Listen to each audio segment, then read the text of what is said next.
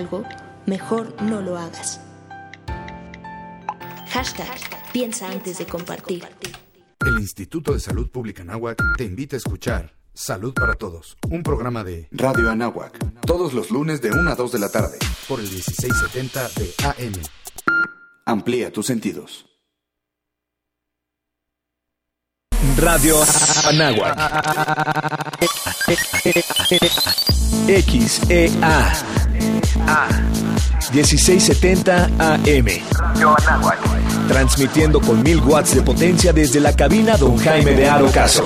En Avenida Universidad Anáhuac número 46, Colonia Lomas Anáhuac, Whisky Luca.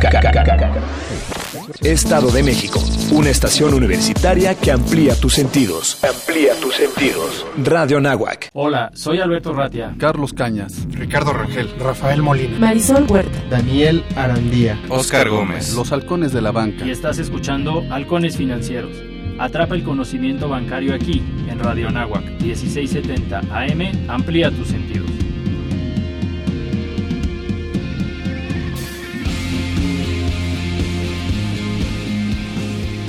Hola, muy buenos días. ¿Cómo están todos? Como cada martes a las 7 de la mañana, este es su programa Halcones Financieros, atrapando el conocimiento bancario aquí en Radio Anáhuac 1670M. Amplía tus sentidos. Me tengo que echar la introducción oficial, si no luego nos llaman aquí la atención. Atención. Pero como cada martes tenemos un invitadazo de lujo y si me permiten antes de presentarlo como se debe, le voy a pedir a mi compañero de vuelo, el otro halcón financiero el día de hoy, que por favor se presente. No, hombre, Ricardo Rangel, pero pues vámonos de, de lleno con este invitadazo eh, en el tema de fusiones y adquisiciones, el mismísimo Pablo Rión. Sí, el día de hoy nos acompaña Pablo Rión. Eh, y déjame ver si te presento bien, Pablo. Tú eres fundador de Rion Mergers and Acquisitions, ¿es correcto? Correcto, correcto. Oye, pues muchísimas gracias, Pablo. Yo sé que alguien tan conocedor del tema de fusiones y adquisiciones en nuestro país eh, es un privilegio tenerlo aquí en el programa y como siempre decimos, esta es una plática entre amigos. Y sobre todo en vivo, man. Y sobre todo en vivo, pues te queríamos preguntar cómo surge por ahí la idea de, de este proyecto, de esta firma de, de, de, fusiones y adquisiciones. A lo mejor que nos platiques por ahí alguna anécdota, cómo todo comenzó una mañana soleada, como decimos por ahí de broma, ¿no? Adelante. Este, bueno, gracias por la invitación, gracias a la Universidad de Anáhuac y a Radio Anáhuac. Este... Mira, el, el, yo me gradué en el 73 de la Iberoamericana y, y este, después estuve chameando en Teléfonos de México tres años en planeación. Me ah, fui okay. a la maestría Northwestern en, allá en Chicago, dos años. Regresé y estuve trabajando en el grupo FEMSA. Okay. En el área de compra y venta de empresas. Qué interesante. En FEMSA. Sí, sí, allá en Monterrey se llamaba Grupo Visa en aquella época. Ok. No es lo mismo, la, tenía la Coca-Cola y la cervecería y todo ese tema. Este, era un momento histórico, el año 1980 cuando me gradué, el petróleo estaba a 38 dólares por barril, que uh -huh. era como 130 de ahorita, si te lo traes a valor. Era administrar la abundancia, ¿no? Exacto, es lo que decía López Portillo. Había lana. Bueno, fueron 30 empresas mexicanas a contratar a la universidad, nos llevaban, nos viajaban. Yo dije, ya, ya la hice. O sea, te consentían. Y, este, y, y gané un sueldo muy, muy bueno que no he vuelto a ganar. O sea, salió en el Time Magazine un reportaje de los MBAs extranjeros, lo que ganábamos. Era un momento histórico que, que desgraciadamente se esfumó muy mm. rápido. Al año ya había recortes. Yo salí de la empresa por lo por decidí irme porque pues no era no era la gran idea quedarse en una situación donde no iba a ningún lado esto, ¿no? Corrieron a 500 okay. gente de Grupo Alfa, 500 de Grupo Visa. Uy. Todo Monterrey estaba muy triste. Y lo adoré trabajar en Monterrey. De ahí me fui al Grupo Dumit, fue, fui director financiero, estuve ahí dos años. Okay. Y finalmente me fui al Banco de América tres años. Entré en el 82. ¿Aquí en México? Exacto, en México, okay. la, la, oficina de representación. Y el día que entré, nacionalizan la banca. Ustedes oh. ese día, el primero no, de no, no, Así juegues. coincidió. ¿Ese era tu primer día de trabajo el ahí? licenciado José Carral, que estaba ahí de presidente, me, me dice, bienvenido Pablo, no se tengas chavo mañana. nadie hable, nadie haga ninguna declaración tonta. Esto es una etapa muy grave de nuestro país y y obviamente pues nunca presté dinero, cobré, cobré, embargué. Sí entrado en la banca una dinámica no, no, muy peculiar, ¿no? Por no llamarle de otra manera. Muchísimo, pero aprendí muchísimo de cobrar, de los créditos mal otorgados, de los créditos mal estructurados. ¿En qué, área, ¿En qué área estabas, Pablo? Recuperación. Lo, 80% lo- que es cobranza, ¿no? Recuperación de, pero, o sea, es diferente. Recuperación de crédito es abogados, Ok. pagos, pagarés, Ajá. documentos, reestructuras. El FICORCA se hizo en aquella época de, de hacer un esquema de pagos escalonados tipo los UDIs. Mm, día. ok. Ahí nació. En fin, fueron tres años. Oye, y te puedo preguntar algo, o sea, en, en ese entonces, ¿con qué era lo que lidiabas? O sea, ¿qué era eh, la parte técnica? ¿No, ¿No había documentación o qué era...? No, no, yo te diría, ¿O era la falta de liquidez absoluta? ¿O, o- o Eso qué? era, eso. O sea, imagínate tú, yo en esa época me casé, yo pido a mi mujer a, a 24 pesos, ok. que ya lo había devaluado chévere. Tipo de cambio 24 pesos. Este, cuando vamos a lo de iglesia estamos a 50 pesos. Cuando me voy a la luna de miel me voy a 70 pesos. Pero ya era un compromiso adquirido, ¿no? Ese no hay margen de negociación. a la American Express, 150 pesos de regreso de la luna de miel. Tardé 5 años en pagar la luna de miel, ¿no? Las llamadas de American Express, te las puedes imaginar, que después ya me dieron mi tarjeta, me la Pero ¿para qué te platico el dramatismo, lo que perdió la gente? O sea, son años terribles, digo, y el 94 es igualmente malo, ¿no? O sea, este país ha tenido épocas muy, muy malas y hemos sa- sabido salir adelante y hemos trabajado bien duro Sí. y ha, difícil, ha sido difícil hacer ahorro también. Este, hoy en día yo te diría los últimos 15 años de Cedillo, Calderón y Fox, sea lo que sea, fueron estables. Y este último sexenio, con las críticas que tenemos de temas de corrupción, pero el país ha crecido al 2% anual. Sí, Ha estabilidad crecimiento macro ha bolsa. estado, ¿no? Yo creo que llevamos pues estos no sé, 15 más 6, 21 años muy estables. Estamos entrando en una etapa nueva, diferente. Vamos a, a entrarle con ganas y veamos que esto siga funcionando para el bien de todos. ¿no? Oye, y después de, de Bank of America, ¿qué, qué estuviste haciendo? Este, yo en, en Bank of America este, me salgo, me fui con unos amigos a un sistema, a, uno- a unos RPs a, co- a colocar sistemas. Este, ellos tenían un software Solomon muy famoso que ahora se llama Microsoft Dynamics. Ok. Este, unos amigos que estudiaron una maestría en Estados Unidos se trajeron el software, lo adaptaron a México y les fue muy bien. No me gustó este tema del software. Me salí pues, y, y me puse a pensar qué iba a hacer y me gustaba mucho esto de reestructurar, vender, comprar empresas. Entonces, este, me fui a un despacho muy conocido que está todavía hoy vigente, Elec Moreno Valle Asociados. Ah, sí, sí.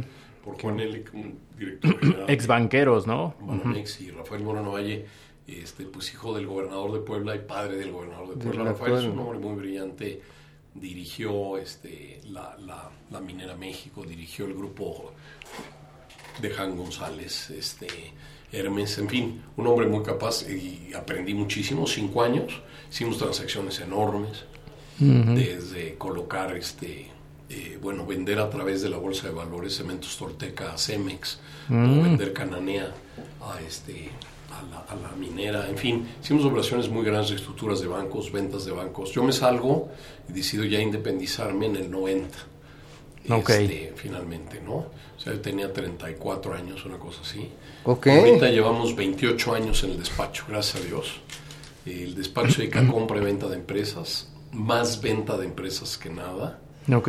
Hacemos 4 o 5 operaciones por año. Hemos hecho 145 operaciones en 28 años.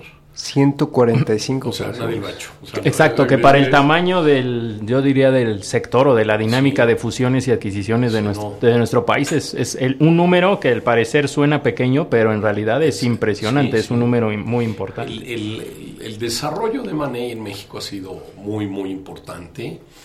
Este, yo te diría que sobre todo los últimos 15 años, nosotros tenemos un boletín que pueden ustedes meterse al sitio de www.rionma.com y ahí pueden bajar el boletín, es gratuito, lo publicamos mensualmente y te dice todas las transacciones que se han publicado en México, de donde hay una empresa mexicana. De fusiones y adquisiciones. La que compraron, la que fusionaron, o una extranjera comprando una extranjera en México. Ok. Qué interesante. Oye, Pablo, para que nos entienda el público, ¿qué diferencia hay entre una fusión y una adquisición? Ah, mira, es, es, es importa- es muy interesante tu pregunta. El, una eh, adquisición típicamente es cuando se compra el control o el 100% y el grupo comprador pues ya maneja la empresa y la dirige. A veces compra el 51 y el 49 dos años después porque los dueños deciden quedarse otros dos años para salir en dos, en dos pedazos, vamos a llamarlo. En dos momentos. En dos momentos más bien. Y este, una fusión, sobreviven las dos empresas, se llega a un acuerdo de si es 50-50 o quién, quién es mayoritaria, pero se juntan las dos empresas y siguen hacia adelante. Este, las fusiones, nosotros, yo te diría, de las 145 operaciones, ha habido cuatro fusiones. Es bien complicado fusionar empresas porque implica acordar políticas. Eh, Como que, convivan dos culturas este, organizacionales. Ha, habido casos en, por ejemplo, cuando Banco Santander compra Serfín, luego compra Banco Mexicano y, ve que los dos bancos funcionan y que jalan bien y que están eh, operando razonablemente, los dejaron vivir como 4 o 5 años. Sí hasta ver cuál tenía mejores áreas. Banco Mexicano tiene una banca privada extraordinaria. Serfín tenía un sistema de sucursales muy bueno. Entonces fueron encontrando, de, también aprovechar las pérdidas fiscales de las operaciones de los bancos. A mí me tocó estar en esa etapa, ya en banca corporativa, y, era muy interesante, tal vez por usar otro término, porque vendías varias marcas. Entonces, si, si, llegabas con un cliente grande que necesitaba una red de sucursales importante, pues le vendías Serfín y la banca electrónica de Serfín, porque literal como que tenía que firmar unos contratos en Serfín y su banca electrónica en Serfín. Si quería un tema a lo mejor que hiciera operaciones más internacionales, etcétera, le vendías la banca electrónica de Santander, pero estabas vendiendo dos marcas, dos productos bajo un mismo techo y eso duró por algunos años. Bueno, ahorita que Banorte se, Ah, es lo que te iba a preguntar, Banorte Interacciones, Interacciones, ¿no? Este, gradualmente va a quedarse una marca. Eso típicamente pasa, lo que pasa es que no quieres perder a los clientes. Ya, se comieron a ICSE, ¿no? Sí, ICSE también desapareció en el tiempo. Y Interacciones ha sido muy, muy, muy, muy fuerte y de una presencia importante en infraestructura, en créditos de muy largo plazo, ¿no? Sí. Eh, el tema de préstamos al gobierno. Riesgo gobierno. Y este, y, y Banorte, ¿no? Es un banco que ha se dedica, por ejemplo, a prestar a las mujeres, que es un sector no tan bien atendido, lo hacen bien. Este, atender al mediano empresario, atender a las grandes empresas. Pues, digo, Banorte es un bancazo, ¿no? Del Banco Mexicano, el banco grande mexicano que le llaman, que es Correcto. Entonces, estos dos bancos juntos yo creo que les va a ir bien. Pero el tema de marcas tiene su chiste, ¿no? Lo tienen que hacer gradualmente para no perder clientela, ¿no? Ok. Okay. Entonces, bueno, eso es lo que hemos hecho. Este boletín, que te digo que lo pueden eh, bajar de este www.rionma.com, ajá. Este, reporta las transacciones de cada mes. Yo tengo la oportunidad que me invitan lo que es el financiero Bloomberg, que es okay. que ustedes. ah, bueno, al final somos compañeros. un, saludo a Susana Sáenz, por cierto, ah, que está allá. Susana es egresada de aquí de la Facultad de, Comunicaciones de la Náhuac, correcto.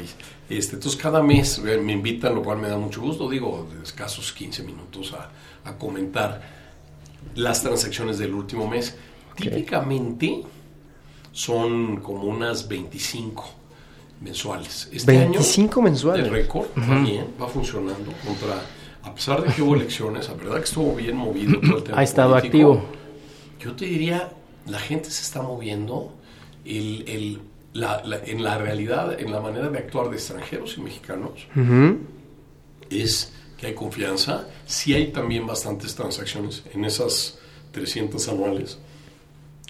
A lo mejor un 15% son mexicanos comprando en el extranjero, que eso se ha venido dando los últimos seis años. Mexicanos en el extranjero, o sea, están, O sea, invierten en México, pero también en el extranjero. O sea, hoy en día yo te diré, de los últimos 6, 7 años ha pasado eso. O sea, como te diré de Bimbo, pues como compró Canada Bread hace 3 años para tener presencia en Canadá, compró Sara Lee hace unos años para estar en Estados Unidos, ha comprado empresas en China, una empresa española que vende pan porque los chinos no comen pan, comen puro arroz, ¿no? Pero, pero se ha ido metiendo y, y, yo te diría, y otras empresas, Cemex tuvo una época que compró muchas empresas en varios países, en fin, yo te diría, este sí se da eso y también la entrada de compras de extranjeros. O sea, las transacciones más importantes de repente son extranjeros comprando mexicanos, mexicanos comprando mexicanos.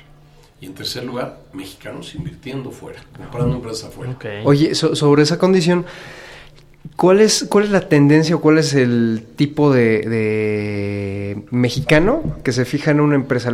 Será el corporativo, estamos hablando ahorita de tipo Sí. corporativo, pero eh, puede alcanzar a lo mejor una, lo que les decimos el middle cap a- al extranjero y poder decir, yo quiero comprar una empresa a lo mejor de mi mismo tamaño, no más pequeña en, en el extranjero, ¿eso se da? Yo te diría, en O- o empresas cómo- medianas, cómo es pequeñas, el- no se la dinámica? No, no te da el músculo. O sea, lo que te quiero decir es, Ok. El, a, veces, una vez con un americano hablábamos de, de, oye, te vendemos esta empresa en México que vende 10 millones de dólares, ¿no? Y decía, mira, maestro, es que yo para integrarla, nada más los viajes de aviones, los cuatro ejecutivos que voy a traer, la auditoría internacional, la traducción de contabilidad mexicana, que hoy en día ya usamos el- el- las mismas metodologías del FASB americano también, ¿no? Pero, este, sí, el, el- es, es complejo, es caro, y ellos buscan empresas de 50 millones de dólares para arriba, o sea, de ventas o de valor. El costo-beneficio es pequeño, ¿no? Estás hablando Ahora, de... A menos que compres una empresa de nicho, que digas, esta empresa me permite entrar aquí a un, a un negocio valioso, ¿no? Entonces, sí hay esas operaciones, pero típicamente, como firma, nosotros también buscamos operaciones de 20 a 200 millones de dólares. Ok. Y, y te digo, ¿por qué? Porque uno, es más fácil, dos, que eso para los que estén escuchando, que tengan empresas, es buscamos empresas que estén ordenadas, que paguen impuestos, que tengan una contabilidad, Sí, que tengan correcto. un auditor externo, tengan, no necesariamente un consejo, pero a lo mejor tengan profesionales dirigiéndola, Ajá. porque esa es una manera de vender una empresa, prepararla, armarla, estructurarla. ¿En, qué se fijan los extranjeros para estas empresas mexicanas? Fíjate que buscan mucho O sea, el, el, el, el, que me da. O sea, si es, dices, esta empresa es dominante. ¿Qué me aporta en la ecuación? En, en este sector. O sea, yo estoy, por ejemplo, productos de consumo. ok. Estoy en galletas. Bueno, entonces voy y nos han hecho pedidos. De repente, empresas grandes extranjeras. Oye, necesito una empresa que tenga 70 centímetros de anaquel a la altura de la vista de la ama de casa o del hombre, porque el hombre y la mujer se turnan a ir al súper, ya no. ya Sí, sí, sí, sí. Yo con los hombres señor, trabajan. Me sentí identificado. No, no es broma. Sí, de acuerdo. Este, entonces, llegan ahí y escogen y dicen, oye, y que sea, por ejemplo, un producto no perecedero. Mm. Que tenga una marca, alguna vez nos lo compidieron así, un flagship. Un flagship es como la Armada Inglesa, el barco, el barco insignia que va hasta adelante, que es una marca. Liderando, que lo Y hay pocas marcas de esas. o sea, que- la gente ubica, ¿no? Es una marca importante que le puedes colgar cosas atrás. Bimbo, ¿no? Este, Sí, con este, ponerle ese apellido ya con eso este, no es- no es tu producto se mueve. Sabritas te aguanta bastantes cosas, ¿no? Entonces, este, y obviamente luego González a buscar a esa empresa le dices, oye, la quieres buena, bonita y barata, ¿no? O sea, Ajá. grande, sólida, que, que tenga presencia. Y con potencial de crecimiento. Que, que venda el más del 50% de sus ingresos vengan de autoservicios, no de changarreo. Y curiosamente en este país el changarreo sigue representando alrededor del 40-50% del consumo. ¿eh? Sí, sí, sí. Porque la gente tiene poquito dinero y con 20 pesos para que vas al súper. Sí, Te vas claro. a la tienda de la esquina, a veces te da el crédito hasta el. el Sí, tú casi casi es vecino, tu amigo, tu Sí. conocido. Y, y sí vas el, el día de la quincena al súper, ¿no? Pero lo que te quiero decir es, ese es el tipo de pedido que te hacen y, este, y buscan empresas eso, que tengan presencia, que tengan X porcentaje del mercado, que puedas ampliar la línea de la marca, ¿no? Y que esté ordenada, o sea, que tenga un management. o sea, Sí, correcto. inviertan en, en buenos directores. Ok. Inviertan en su contabilidad, inviertan en ordenar la empresa. Eh, En que tengan esa disciplina, ¿no, Pablo? Pablo, vamos a regresar contigo. Yo creo que sería importante que nos dijeras esa disciplina, sobre todo empresarial, que, que es lo que buscan. Eh, estamos con Pablo, Pablo Rión. Él eh, lo pueden encontrar en Twitter en Pablo eh, Rión y A es eh, con P eh, mayúscula, R mayúscula y A mayúscula al final. Pablo Rión y A. Estamos hablando de fusiones y adquisiciones aquí en Radio Nahuac, 1670 de la AM. Amplía tus sentidos. El tiempo es oro. Regresaremos con más conocimiento bancario aquí en tu programa Halcones Financieros.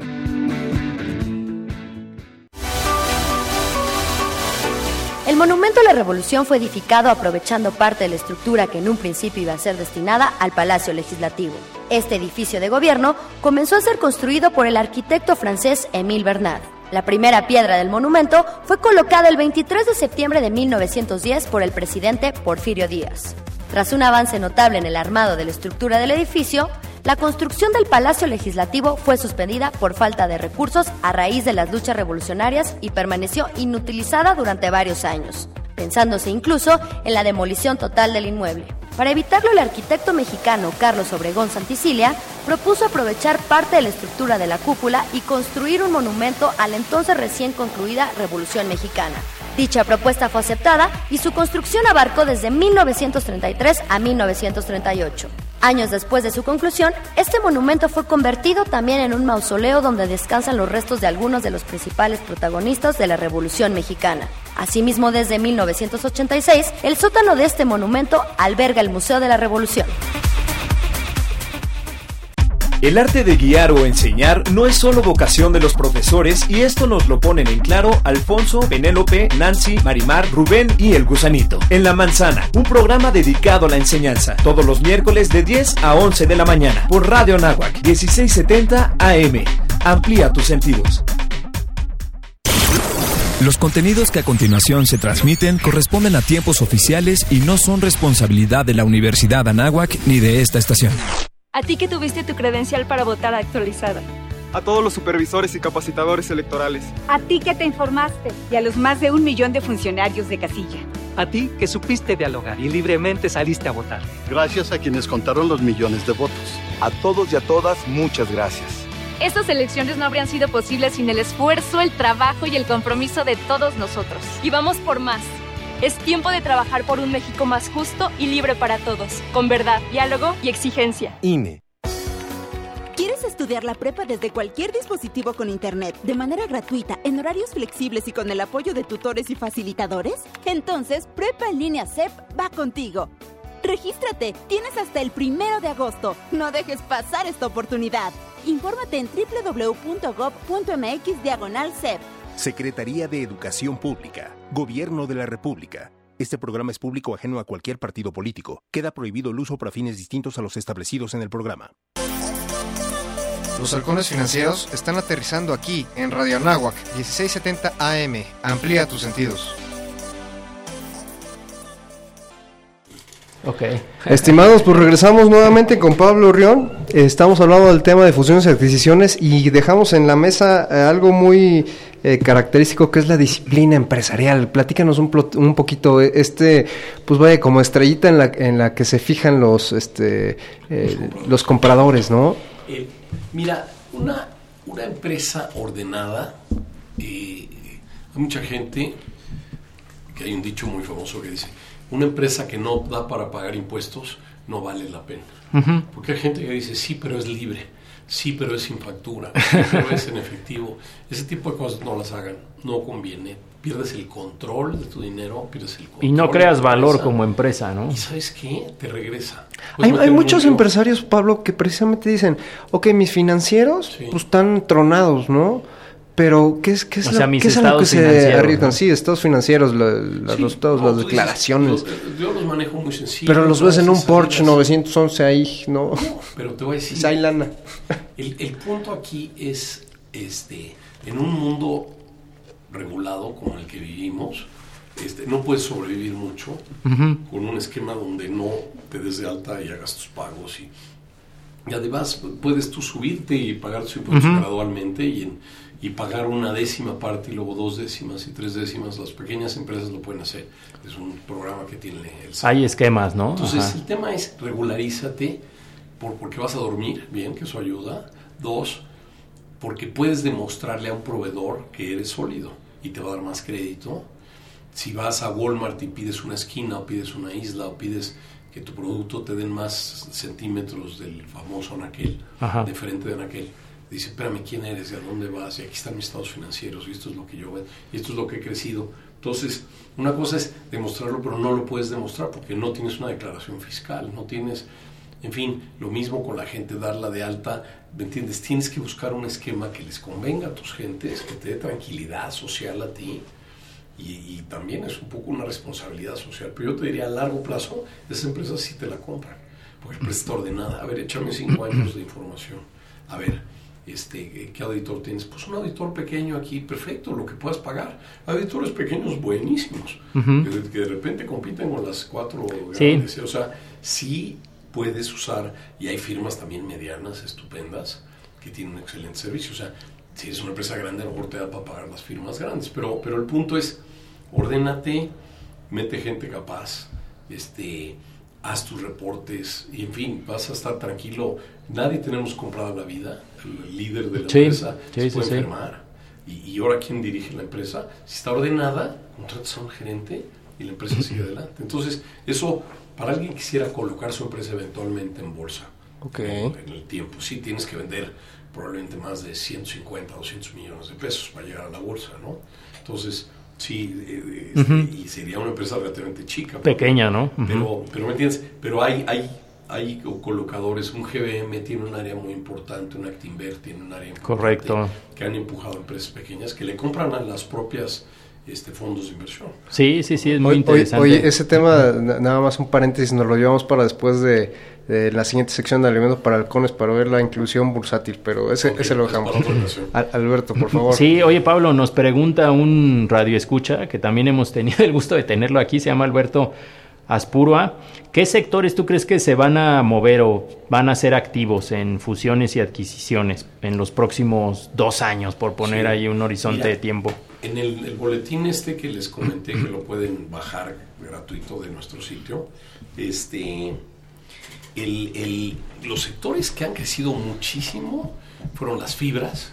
Okay. Son, son, como saben ustedes, vehículos de inversión para comprar bienes raíces muchos juntos, o sea, a lo mejor 30 edificios de departamentos y la renta se la van pagando al, al inversionista cada trimestre, menos gastos y lo que tú quieras. Pero las fibras han crecido muchísimo, que es un vehículo genial. Todo lo que es inmobiliario comercial, ¿no? que le llaman. De pronto ha crecido un poquito demasiado, si me Yo creo que los precios están un poquito altos. Es mi percepción, pero no soy experto en bienes raíces, pero es mi, eh, como consumidor es mi percepción. Otra área, manufactura. Manufactura sorprendentemente ha crecido. El tema de autopartes hoy este, en Bloomberg puedes verlo y, en el financiero y en otros periódicos este, como Reforma o El Economista vas a encontrar ahí que autopartes ha habido inversión privada muy fuerte y siguen exportando y siguen creciendo. Este, todo el sector automotriz ha sido increíble.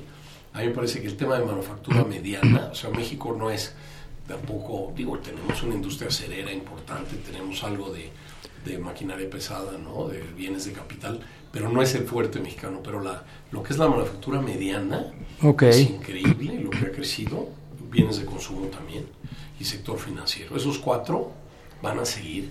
Hay, hay gentes que dicen que hay tres cosas fundamentales cuando un país tiene crecimiento y la gente en su pirámide de Maslow va subiendo. Cuando vas subiendo en la pirámide de Maslow, vas teniendo otros requerimientos. Y yo te diría que es alimentación, ¿no? educación okay. y también este leisure, ¿no? O sea, ocio, ir al cine, hacer Ya no solo tus necesidades básicas, ¿no? Sino ya buscas diversión, entretenimiento, algunos otros servicios. Salud. Te, vas a un doctor más especializado, te compras un seguro, vas al hospital. te alimentas mejor, como dices. áreas van a tener demanda. Hay fondos de inversión que se enfocan a, las tres primeras, no, no tanto a lo que es leisure. Eh, ocio es una palabra que en español piensas que es un tipo que está ahí. sí, es como algo peyorativo, ¿no? Está sin hacer nada. Ocio en Estados Unidos, como lo dicen, leisure es entretenimiento. Vamos a, vamos a ponerle. Sí, exacto. alimentación, salud, este, educación y entretenimiento. Esas cuatro, hay, hay áreas de crecimiento importantísimas, eh, cosas que preocupan hay un reporte ahorita de la cantidad de malls que hay, este, por ejemplo, en el sur de la ciudad. Y, dice, sí hay una sobreoferta ya de centros comerciales. Sí, sí, sí. un tema con un Amazon y con esta, este comercio electrónico se va a poner complicado. El tema de comercio físico. Que cambie el hábito de consumo de las personas y que, ya no vayas tanto a mall. Exactamente, que, que, en algún momento lleguemos a, estar pasando por lo que está pasando los malls ahí en Estados Unidos. Pues mira, yo te diría, en, en Estados Unidos están replanteando los malls a que sean lo que le llaman fashion y entretenimiento. Okay. Y el fashion menos tiendas, nada más para que veas tu tamaño, tu marca, y, si te gusta, te ves los colores y te lo mandan los doces a tu casa. O sea, no tienen el inventario en las tiendas. Ok. O sea, la que tenía 300 Como que vas a escoger o tal vez a probarte, pero ahí no está la ropa, no sales con tus artículos pero, de ahí. pero están los 10 colores y las tallas. Y entonces te la pruebas la talla tuya, el color no lo tiene, pero te lo mandan. Y están en una bodega en Naucalpan o en un lugar de menos costo que Perisur o que. Y no tienen que tener inventario en cada tienda, Exacto. claro, sí es Ese otro formato. Ese es un cambio fuertísimo. Lo que es, este, hoy anunciaban que este hombre Besos, se apellida- Jeff Ah, ok, Bezos. ajá. Bezos, el, el- el dueño de, este, de Amazon. de Amazon, es 150 billones de dólares vale este cuate, ya rebasó al de Microsoft, ¿no? O sea, lo que te quiero decir, Bill Gates, sí es sorprendente en lo que es el, el comercio electrónico, el comercio vía Ujú. entregas rápidas, es- eso está creciendo, la logística está creciendo muy fuerte.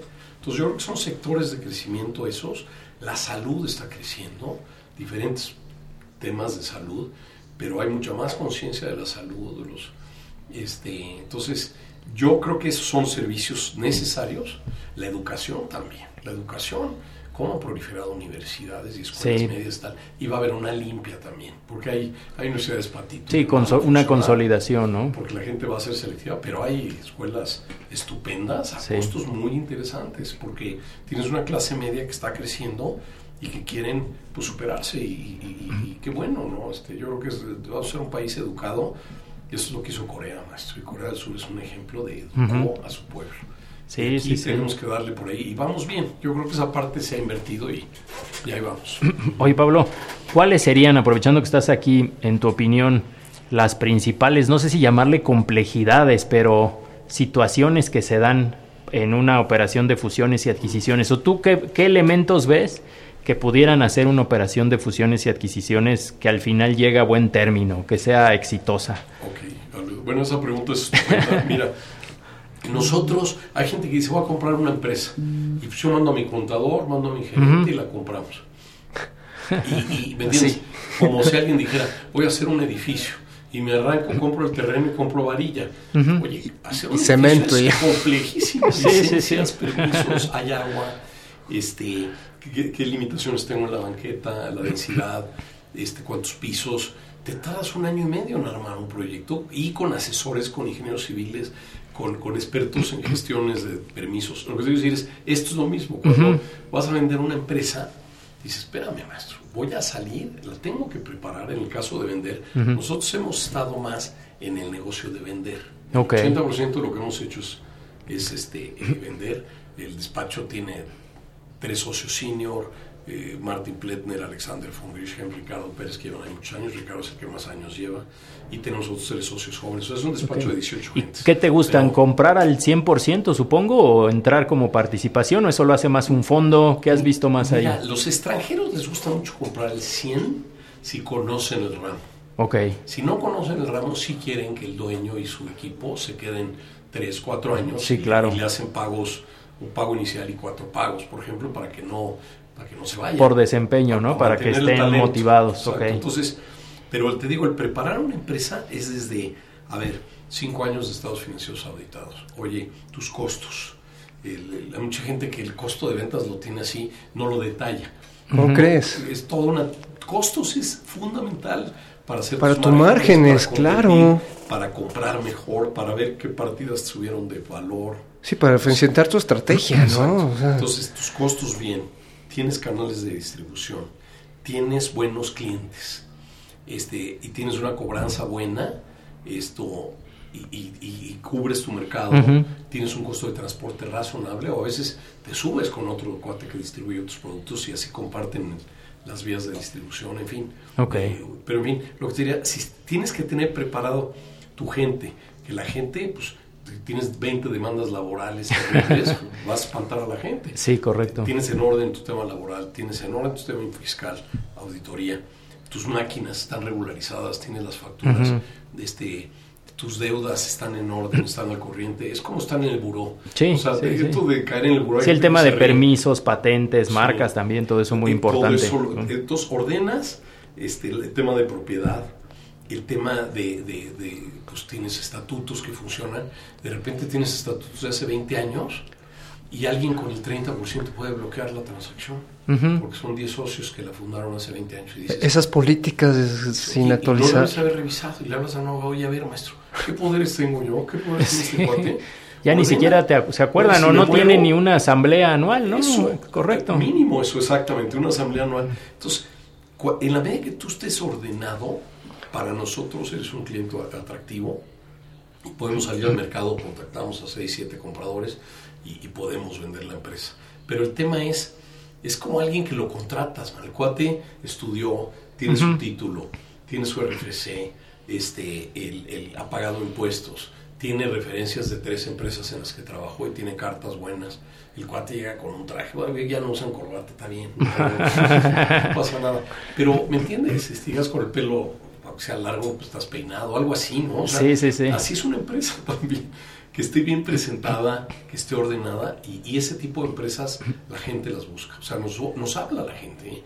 Nosotros como somos más vendedores de empresa, siempre tenemos cinco o seis proyectos vivos y entonces nos buscan los fondos de inversión, nos gustan las empresas extranjeras.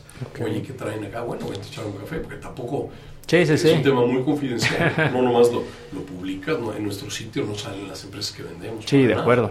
Es una cosa one to one, ¿no? Le hablas a alguien es algo muy personal siempre, ¿no? Oye, ¿y cuál ha sido, cuáles han sido tal vez de las transacciones? Yo sé que por temas confidenciales no es tan sencillo, pero ¿cuáles han sido eh, como que las principales transacciones que, en las que has participado? A lo mejor alguna que te acuerdes que te haya parecido muy, muy interesante. Ya no sé si el sector, el momento, la industria, independientemente de que se hayan cerrado o no. Mira, en el despacho yo te diría cosas así relevantes hay una eh, operación que se hizo hace unos dos o tres años de Grupo Axo, que es muy conocido, que tiene Tommy Hilfiger, tiene Donna Karan, tiene muchas marcas muy importantes. Que distribuye aquí en nuestro país. Exacto. Ellos compraron Promoda. Promoda es una empresa de outlets, mm. tiene más de 100 outlets. es una venta de, de, de pues hoy en día, antes era segundas, pero no son segundas hoy en día. Los outlets hoy producen ropa nueva para los outlets. Manejan buenas marcas. Entonces, es una operación interesante de comercio.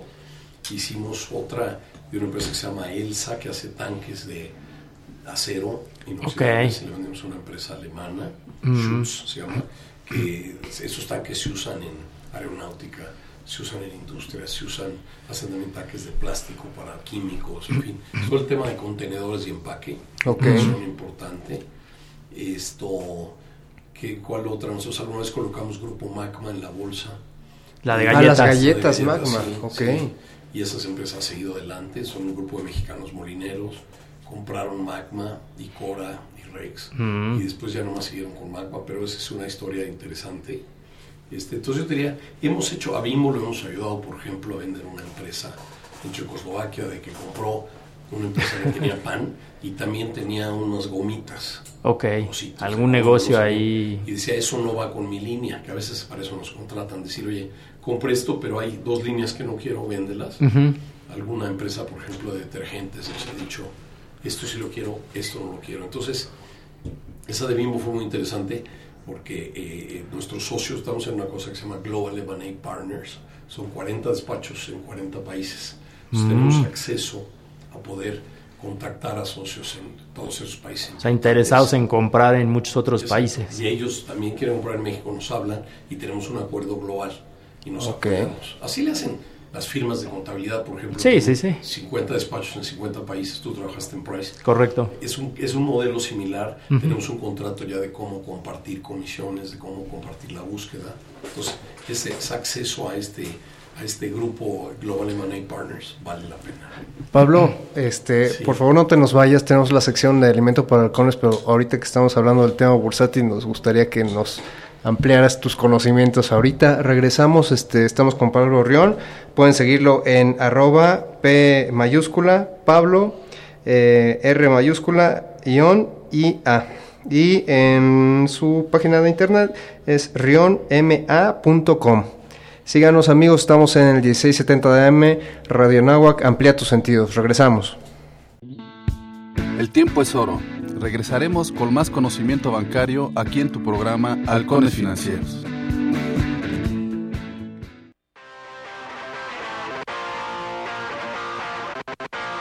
Pregunta tiene una respuesta. Cualquier situación en el aula, por difícil que sea, conlleva la posibilidad de superarla. El Centro de Formación y Actualización Docente, CEFAD, ofrece a los profesores y personal de la Universidad Anáhuac, México, asesoría personalizada y confidencial sobre temas didácticos y psicopedagógicos. Acércate al CEFAD 5627-0210, extensión 8641. Universidad Anáhuac, formando líderes de acción positiva. El Instituto de Salud Pública Anáhuac te recomienda. ¿Sabías que dos cigarrillos al día roban media hora de vida? 20 minutos de ejercicio dan una hora más. Cuida tu salud. ISPA, Instituto de Salud Pública Anáhuac.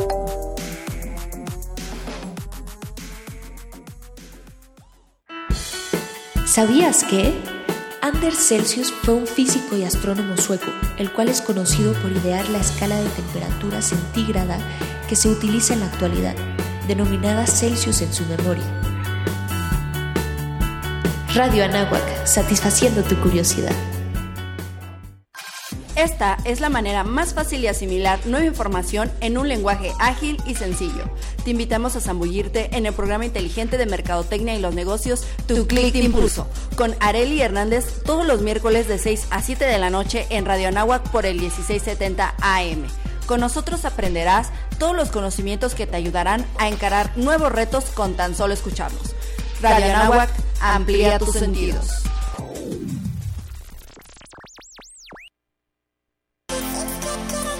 Los halcones financieros están aterrizando aquí en Radio Anáhuac 1670 AM. Amplía tus sentidos. Amigos, regresamos nuevamente, estamos con Pablo, Pablo Rión, perdón, ya los nervios, ¿no? Y tenemos a Marisol, pero este, Marisol, ¿cómo estamos? Hola, ¿qué tal amigos? Bien, bien, muy interesada, realmente lo que nos está contando Pablo es eh, muy interesante y pues bueno, sigamos escuchando lo que nos estaría comentando. Perfecto, regresamos contigo eh, en un ratito más para que nos digas cómo está el mercado, ¿vale? Exacto, gracias. No, gracias a ti, Mari. Oye, Pablo, este, pues ahorita que estamos hablando precisamente de esta sección de alimento para halcones, que vemos todo lo que es la parte bursátil, eh, quisiera preguntarte, ¿cómo ves ahorita el mercado y sobre todo de tu experiencia en las adquisiciones y fusiones? ¿Qué se espera este ¿qué nos esperamos con la nueva bolsa? O sea, con, esta nueva competencia, ¿no? Originalmente estábamos teniendo la Bolsa Mexicana de Valores y ahorita ya tenemos esa apertura de una nueva bolsa. ¿Qué se espera en el mercado de fusiones y adquisiciones? Mira, el, a mí me parece que la bolsa eh, nueva, eh, no conozco todo el detalle, tuvimos alguna participación de asesoría, entonces lo, lo, quiero decir porque es importante aclararlo por transparencia. Sí, claro. Este, pero es un nos parece que está una semana de salir, o sea, ya han trabajado muchísimo, un fondo de inversión que invirtió en ellos, que también es una historia muy exitosa. Este, la, nueva bolsa, si se enfoca a un mercado mediano, vamos a decir, si se enfoca a ser más eficiente y más efectiva en todo lo que es deuda, que hay pagares, papel comercial, pagares de mediano plazo, y son eficientes y son rápidos, ahí sí el tema costo es fundamental, porque el riesgo, una emisión de Banco Santander, una emisión de Banamex, una emisión de BBVA, son emisiones de AAA. El tema es ejecución, velocidad, etcétera. Entonces, yo te diría, si en esa parte de lo que son colocaciones típicas de, de papeles, de futuros, de, de coberturas, de, dar ese servicio ágil, porque son, este grupo, este grupo tenían un negocio este, muy importante de lo que era este cambios, de lo que es futuros, de lo que es este, intermediación. O sea, sí tienen mucha experiencia. Entonces, yo lo que te diría, sí tienen la capacidad para hacerlo. Se han llevado más de tres años en la inversión en sistemas, en, en, que fusiones este, fusionan con puros sistemas americanos de las bolsas más de lo que... De Nasdaq, ¿no? Nasdaq. Entonces, sí. yo sí creo que hace falta competencia. Nosotros quisimos colocar una empresa hace como 7, 8 años. Y digo, era una empresa importante, lo voy a decir porque sí, sí, es una empresa que respetamos mucho, es una empresa muy seria. Hoy en día está en bolsa y tiene éxito, que es Grupo Monex. Okay. fuimos a ver a los grandes colocadores, uh a Banamex, Banco, y decían, pues es una colocación de 30 millones de dólares, maestro. Digo, la empresa relativamente vale 150, pequeña, ¿no? Pero la empresa vale 150 millones de dólares. Multiplícalo, 3 mil millones de pesos. Sí. No es una cosa de risa. Exacto. Y este, no, ¿sabes qué? Y fíjate, nos ayudó Banorte, nos ayudó GBM, nos ayudó BBVA. O sea, pero, pero lo que quiero decir es, este, el, el si, si nomás colocan las empresas grandotas para que sean súper versátiles, tienes que tener las otras que vienen Ujú. atrás. Hay un grupo eh, de, de- que es un fondo de inversión muy conocido, Nexus, ha colocado cuatro o cinco empresas en bolsa, ¿no? Este, y, y- y lo ha hecho bien, o sea, la- los sitios, los, este, ¿cómo se llama? Los gimnasios estos. Sport este, World. Sport World, por ejemplo, lo colocaron. Grupo Hotelero Santa Fe. Esa otra, hay otra de medicina. Tracción. tracción recientemente. Tracción recientemente. Pues todo el tema de carga. De, entonces, y son empresas de 50 millones de dólares, de 40, de 100. O sea, tú vas a Canadá y en Canadá hay 30 IPOs al año. Y te digo, es un país donde viven 20 millones, bueno, no sé, 30 millones de habitantes aquí tenemos 150 o 125, ya no sé cuántos somos. Entonces, ¿y por qué? Porque en Canadá hay un mercado mediano. Aquí en México hay las grandototas y 30 pequeñas. Ajá. Entonces, yo sí creo que hay un mercado ávido de poder salir a bolsa. En, en Londres tienes el AIM Market, que colocan empresas geniales, empresas tailandesas, inglesas, francesas, marroquíes. Este, y, y el AIM Market, esas empresas chicas, hace que otras grandes de la propia bolsa las compren y las metan al London Stock Market. O sea, Sí, provocas una dinámica, una sinergia positiva. Exactamente. Entonces yo creo que el Viva, que es el nuevo mercado, va a tener éxito. Es necesario, la competencia es sana.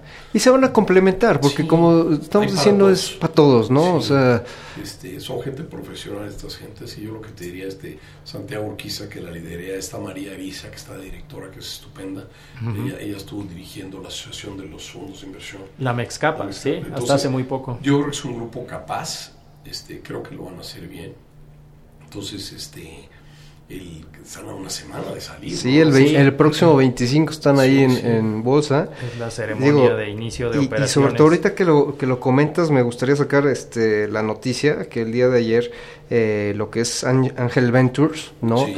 Este, ellos son un fondo de capital privado precisamente y tenían, este, pues resaltando, vaya, todo lo que nos has dicho, oh, Pablo, Sí. ellos están eh, en el primer portafolio que, que tenían, este, eh, manejaban todo lo que es alimentos, todo lo que es entretenimiento de esta empresa que eh, yo creo que todos ubicamos en internet, Cliconero, ¿no? Ah, sí, claro. La, la tenían dentro de su portafolio, el tema de salud, y ahorita pues ellos se, se estrenaron con un segundo portafolio, ajá, con un segundo portafolio, pero precisamente enfocado al tema energía, ¿no? Energía este, sustentable, eh, todo lo que es el manejo de, de estas plataformas. Esto eh, me pareció interesante eh, comentarlo, ¿no? Porque pues precisamente coincide muchísimo con todo lo que nos has dicho, toda tu experiencia y que precisamente pues estos fondos de capital están apostando a esta, a esta nueva tendencia, ¿no? Marisol, ¿Qué pasó, Ricardo? Está- está- ah, seguimos contigo, precisamente estamos hablando este, pues, de las nuevas tendencias y creo que ayer este, tuvimos varios reportes, ¿no, Mari?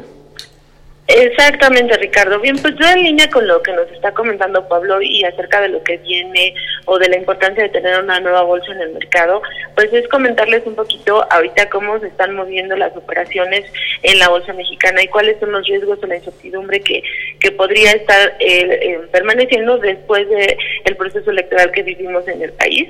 Y bueno, pues ahorita lo que sea, lo que las bolsas o el mercado en México está manejando mucho es un tema eh, de que hay que esperar. El mercado la semana pasada cayó 1.2%, un poco ya una vez que, que se tiene definido quién es el- quién será el nuevo presidente. Ahora los inversionistas están pidiendo, ya están requiriendo, pues bueno, que se diga cuál va a ser la forma de operar. Sabemos que esto va a ser hasta el primero de diciembre cuando el nuevo presidente tome posición, pero en este lapsus, eh, calificadoras como se está señalando que, el cambio, eh, que va a haber mucha incertidumbre hasta que surja una mayor claridad sobre la orientación de la política en la administración. Esto eh, lo que está generando, pues de alguna manera va a hacer que el mercado se mantenga eh, de alguna manera lateral. Lo estamos notando, estamos viendo que la bolsa eh, se está muy atenta a lo que van a hacer los los reportes corporativos, pero bueno, lo que los inversionistas están esperando es un poquito de definición en torno a inversiones, es decir, qué es lo que vas a hacer y, y bueno, las empresas, los corporativos no van a poder pronunciar o anunciar nada hasta que no sepan cuáles serán las reglas o cuál va, cuál va a ser la política, los apoyos que puedan se puedan estar generando con, con la nueva administración. Otro tema importante este, que tiene que ver con el mercado es también el desempeño del, tipo de cambio. Estamos viendo que un tipo de cambio que se ha fortalecido, que también estaría a la espera eh, de conocer y de, y de ver nuevas señales en el mercado. Entonces, aquí lo que estamos este, estaríamos esperando hacia adelante es un mercado que se va a mantener lateral a la espera de los nuevos pronunciamientos. Hay señalamientos que, que están vigilando mucho las, las tensiones comerciales y la renovada incertidumbre que se rodea acerca del Tratado de Libre Comercio, eh, que van a ser temas que van a estar permeando en las operaciones financieras en los siguientes meses. Entonces, pues sí tenemos que estar muy vigilantes y el hecho de que, como bien señalan, va a haber una nueva bolsa en el mercado, va a abrir la oferta, pero eh, pues bueno, no, no se van a poder mover hasta que no exista un escenario claro. Sería básicamente el, el, tema o el riesgo que están viendo los mercados. Y en la parte corporativa, como bien señalas, pues bueno, estamos en plena temporada de reportes en México. Hoy va a reportar América Móvil, la semana anterior reportó Televisa, que comentamos fueron resultados positivos y por arriba de las expectativas, eh, en una empresa que se vio muy beneficiada por los temas del Mundial. Ahora estaríamos esperando a lo que tenga que ver con empresas como América Móvil, que, que el día de hoy daría a conocer las cifras, cómo está creciendo la parte del Internet. También aquí muy importante el pronunciamiento del nuevo gobierno, ha señalado que va a dar un mayor acceso a las redes, a que existe internet en todas las poblaciones. Y bueno, pues esto eh, también es un tema que, estas compañías tienen que estar vigilantes eh, hacia adelante. Y bueno, para el cierre de semana vamos a tener a empresas como Grupo Alfa, eh, Grupo Alfa con todo lo que es NEMAC, Alpec, que van a tener que reflejarnos mucho los impactos que podrían verse por los aranceles a los automóviles que se han estado aplicando a partir del 1 de junio y que bueno, podrían estar afectando las operaciones eh, de, su principal unidad, que sería NEMA. Eh, eso en temas de reportes, Ricardo. Perfecto, Marisol, y sobre todo, digo, complementando aquí el, asunto del tipo de cambio, hay que tener mucho cuidado, sobre todo que eh, lo, que hemos estado hablando, tuvimos señales de inversión en mercados emergentes, ¿no? Y esto quiere decir que hubo crecimiento de reservas. Hay que ser cautos aquí porque esta apreciación de tipo de cambio se está dando precisamente no eh, con temas de fundamentales a lo mejor de nosotros, que es lo que siempre hemos reiterado, sino sobre todo a nivel eh, economía de Estados Unidos. Hay que ser muy claros, pues que con este tema de la guerra eh, comercial que eh, tanto se está escuchando en redes sociales y en, los ámbitos económicos, bueno, pues este está, está afectando mucho porque la moneda este, norteamericana pues es la que se ha visto con mayor debilitamiento dentro de las monedas creo aquí que es este importante hablar sobre todo de los agregados monetarios, que nos fijemos mucho en los agregados monetarios, que es eh, la, eh, la liquidez que se tienen dentro de las economías, dentro de los bancos centrales, y que estemos monitoreando muy, muy, muy de fondo los comportamientos de estos agregados monetarios, sobre todo en Estados Unidos, ¿no?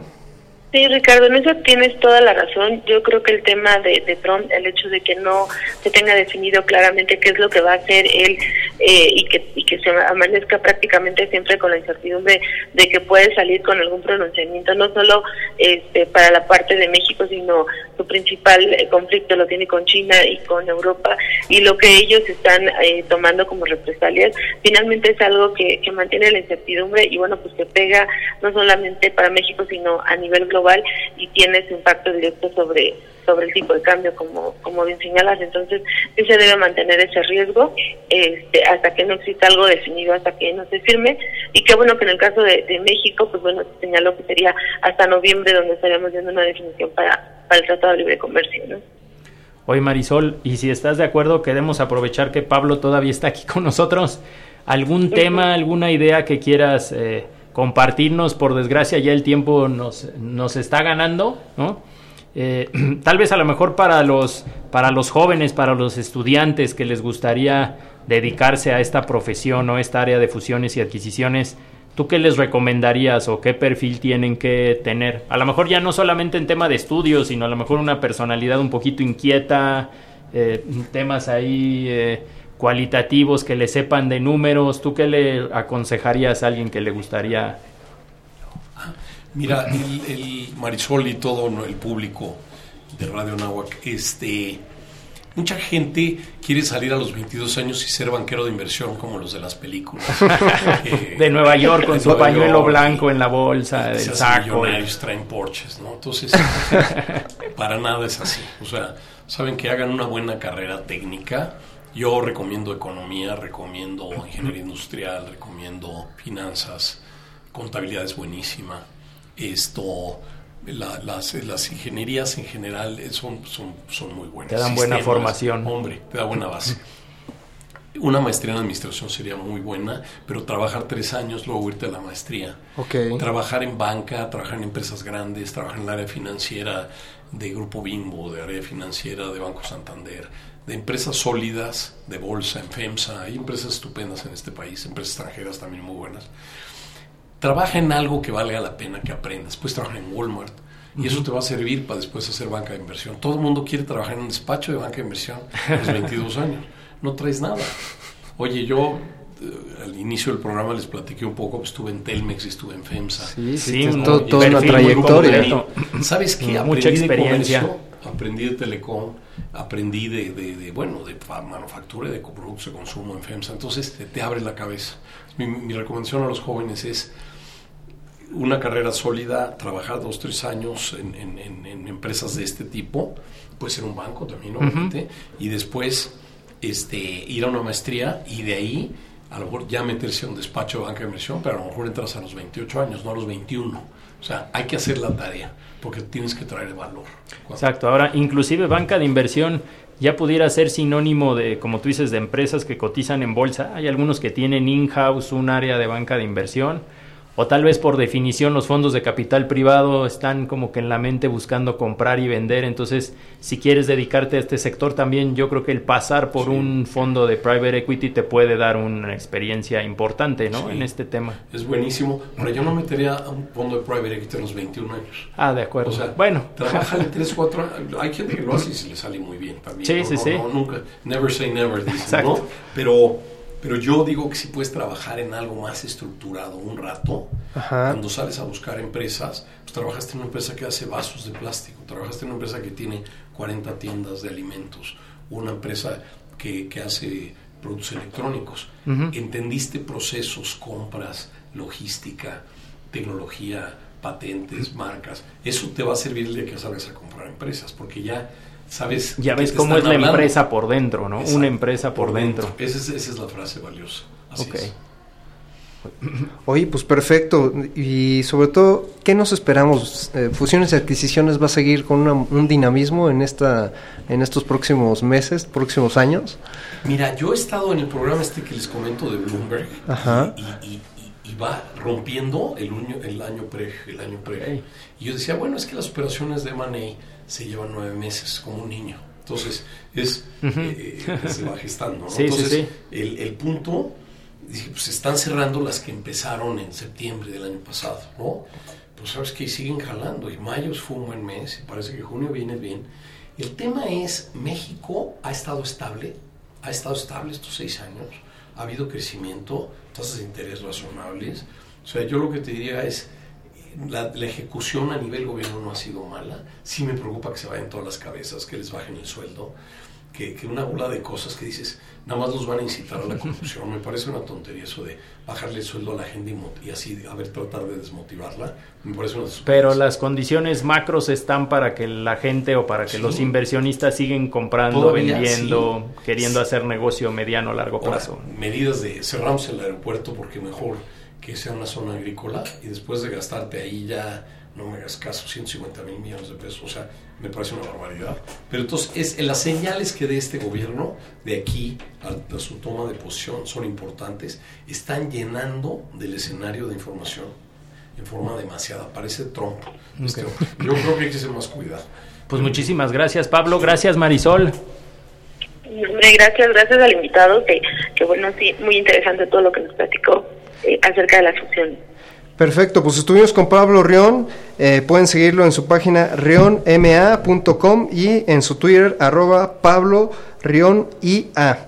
Por favor, amigos, eh, contamos con su presencia el próximo martes. No se pierdan, somos Halcones Financieros. Esto es un, un, programa patrocinado por la Maestría de Banca y Mercados Financieros. Nos vemos la próxima semana en el 1670 de la M. Radio Nahuac, amplía tus sentidos.